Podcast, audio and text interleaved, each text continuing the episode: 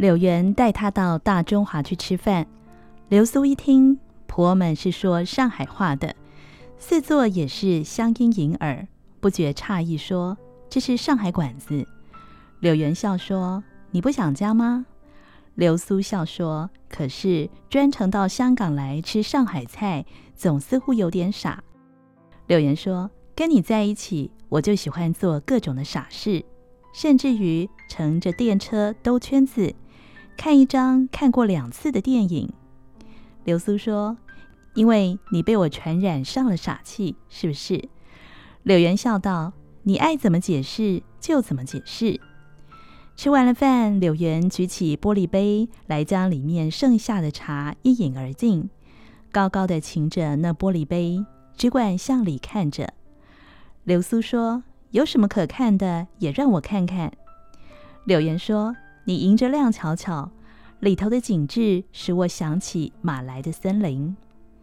杯里的残茶向一边倾过来，绿色的茶叶粘在玻璃上，横斜有致，迎着光，看上去像一颗生生的芭蕉。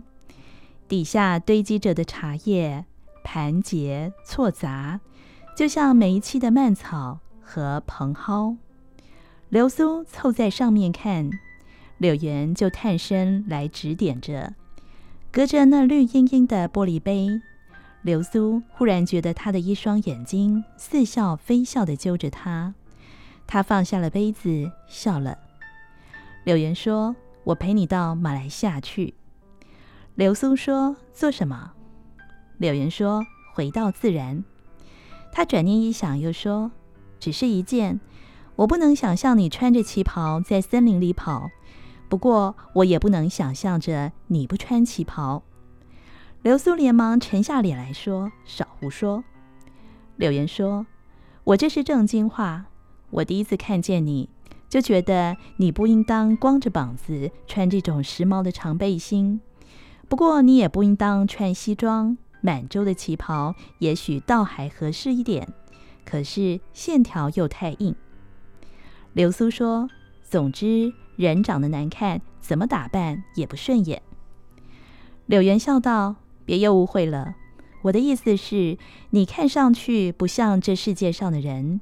你有许多小动作，有一种罗曼蒂克的气氛，很像唱京戏。”流苏抬起了眉毛，冷笑说：“唱戏，我一个人也唱不成啊！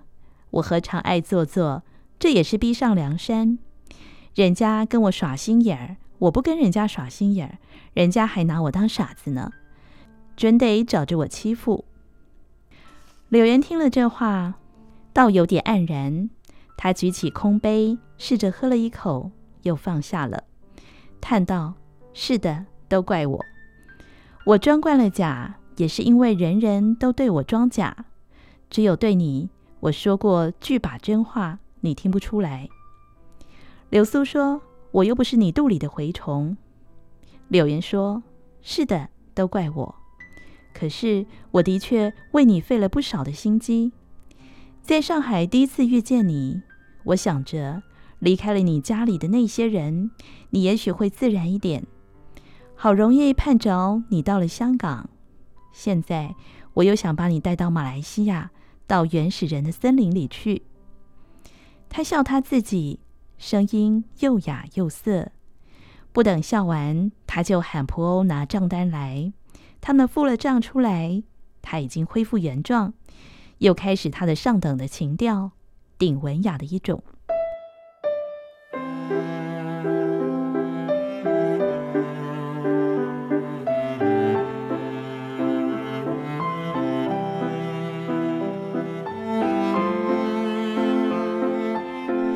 每天伴着他到处跑，什么都玩到了：电影、广东戏、赌场、格罗士打饭店、丝豪酒店、青鸟咖啡馆、印度绸缎庄、九龙的四川菜。晚上，他们常常出去散步，直到深夜。他自己都不能够相信，他连他的手都难得碰一碰。流苏总是提心吊胆。怕他突然摘下假面具，对他做冷不防的袭击。然而一天又一天的过去了，柳原维持着他的君子风度，流苏如临大敌，结果毫无动静。他起初倒觉得不安，仿佛下楼梯的时候踏空了一级似的，心里异常怔忡。后来也就惯了。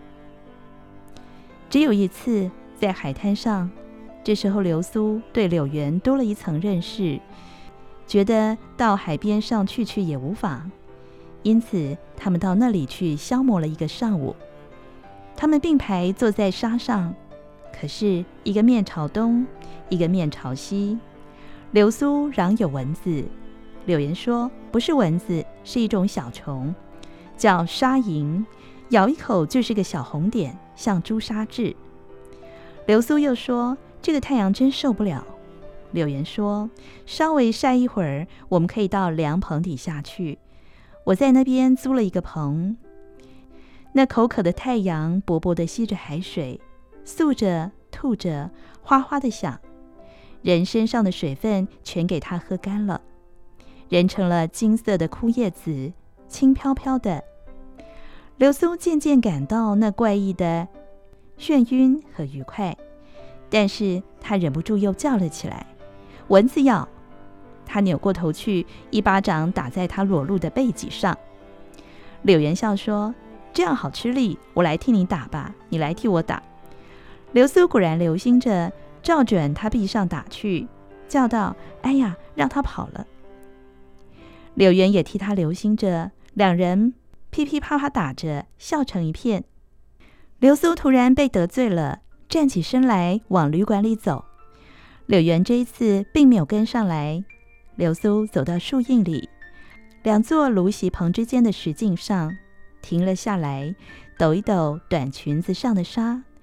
回头一看，柳原还在原处，仰天躺着，两手垫在颈项底下。显然是又在那里做着太阳里的梦了，人又晒成了金叶子。流苏回到旅馆里，又从窗户里用望远镜望出来。这一次，他的身边躺着一个女人，辫子盘在头上，就把那萨黑伊尼烧成了灰。流苏也认识她。从这天起，柳原整日架的和萨黑伊尼厮混着。他大约是下定决心把流苏冷一冷。流苏本来天天出去惯了，忽然闲了下来，在徐太太面前交代不出理由，只得说伤了风，在屋里坐了两天。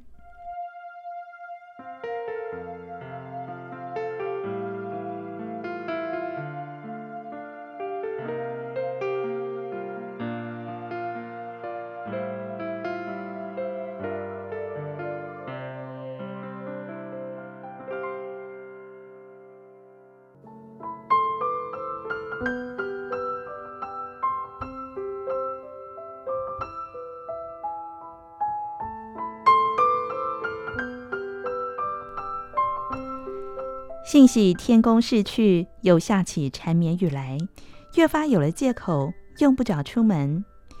有一天下午，他打着伞在旅社的花园里兜了个圈子回来，天渐渐黑了，约摸徐太太他们看房子也该回来了，他便坐在廊檐上等候他们，将那把鲜明的油纸伞撑开了，横搁在栏杆上，遮住了脸。那伞是粉红地子、石绿的荷叶图案，水珠一滴滴从经文下滑下来。那雨下得大了，雨中有汽车泼啦泼啦行驶的声音，一群男女嘻嘻哈哈推着挽着上街来。打头的便是范柳园，萨黑尼被他搀着，却是够狼狈的，裸腿上溅了一点点的泥浆。他脱去了大草帽，便晒了一地的水。柳原瞥见流苏的伞，便在扶梯口上和萨黑尼说了几句话。萨黑尼单独上楼去了。柳原走了过来，掏出手绢子来，不住地擦他身上、脸上的水渍子。流苏和他不免寒暄了几句。柳原坐下来说：“前两天听说有点不舒服吗？”流苏说：“不过是热伤风。”柳原道：“这天气真闷得慌。刚才我们到那个英国人的游艇上去野餐的，把船开到了青衣岛。”流苏顺口问问他青衣岛的景致，正说着，萨黑伊尼又下楼来了，已经换了印度装，兜着鹅黄披肩，长垂及地，披肩上是两寸来阔的银丝堆花香滚。他也靠着栏杆，远远地列了个桌子坐下，一只手闲闲搁在椅背上，指甲上涂着银色扣单。流苏笑向柳岩说：“你还不过去？”柳岩笑说：“人家是有了主儿的人。”流苏说：“那老英国人哪儿管得住他？”柳原笑道：“他管不住他，你却管得住我呢。”流苏抿着嘴笑道：“哟，我就是香港总督，香港的城隍爷，管这一方的百姓，我也管不到你头上啊。”柳原摇摇头说。一个不吃醋的女人，多少有点病态。流苏扑哧一笑。隔了一会儿，流苏问道：“你看着我做什么？”柳原笑说：“我看你从今以后是不是预备待我好一点？”流苏说：“我待你好一点，坏一点，你又何尝放在心上？”柳原拍手道：“这还像句话，话里仿佛有三分酸意。”流苏掌不住，放声笑了起来，说：“也没有看见你这样的人，死乞白赖的要人吃醋。”两人当下言归于好，一同吃了晚饭。流苏表面上虽然和他热了些，心里却孤坠着。他使他吃醋，无非是用的激将法，逼着他自动的投到他的怀里去。他早不同他好，晚不同他好。偏恋这个当口和他好了，白牺牲了他自己。他一定不成情，直到他中了他的计。他做梦也休想他娶她。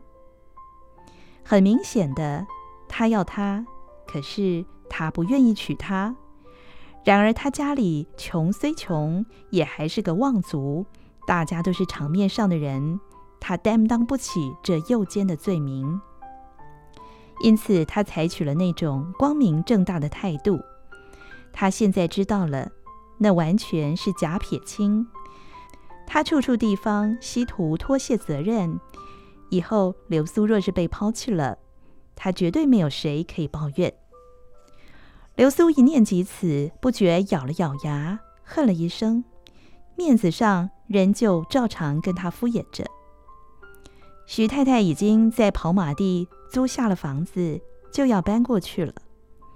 流苏欲待跟过去，又觉得白扰了人家一个多月，再要常住下去，实在不好意思。这样僵持下去也不是事，进退两难，到煞费踌躇。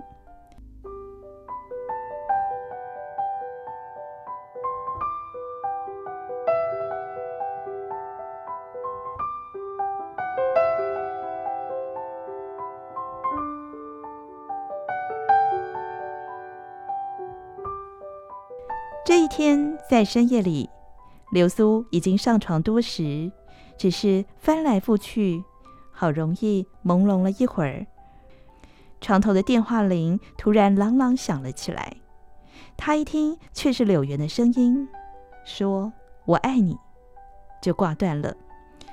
流苏心跳的扑通扑通，握住了耳机，发了一会儿愣，方才轻轻地把它放回原处。谁知才挂上去，又是铃声大作。他再度拿起听筒，柳原在那边问道：“我忘了问你一声，你爱我吗？”柳苏咳嗽了一声，再开口，喉咙还是沙哑的。柳苏低声道：“你早该知道了，我为什么上香港来。”柳原叹道：“我早知道了，可是明摆着的是事实。”我就是不肯相信，流苏，你不爱我。流苏说：“怎见得我不？”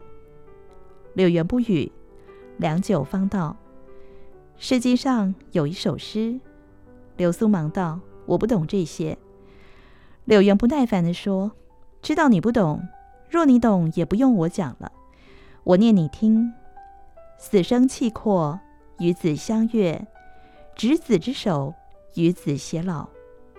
我的中文根本不行，可不知道解释的对不对。我看那是最悲哀的一首诗，生与死与离别，都是大事，不由我们支配的。比起外界的力量。”我们人是多么小，多么小，可是我们偏要说：“我永远和你在一起，我们一生一世都别离开。”好像我们自己做得了主似的。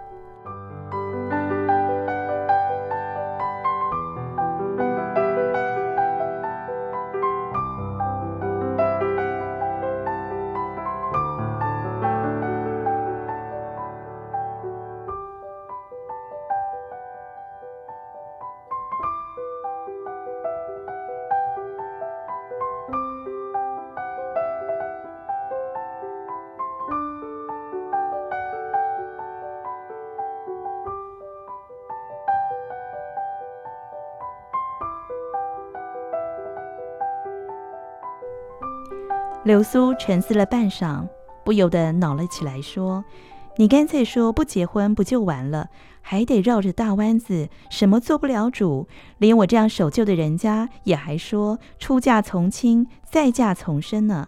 你这样无拘无束的人，你自己不能做主，谁替你做主？”柳原冷冷地说：“你不爱我，你有什么办法？你做得了主吗？”流苏说：“你若真爱我的话。”你还顾得了这些？柳原道：“我不至于那么糊涂，我犯不着花了钱娶一个对我毫无感情的人来管束我，那太不公平了。对于你，那也不公平。哦，也许你不在乎，根本你以为婚姻就是长期的卖淫。”流苏不等他说完，啪的一声把耳机灌下来，脸气得通红。他敢这样侮辱他？他敢？他坐在床上，炎热的黑暗包着他像葡萄紫的绒毯子，一身的汗痒痒的，颈上与背脊上的头发烧也刺挠的难受。他把两只手按在腮颊上，手心却是冰冷的。铃又响了起来，他不去接电话，让他想去。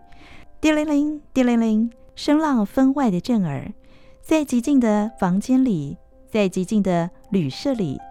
在寂静的浅水湾，流苏突然觉悟了，他不能吵醒整个的浅水湾饭店。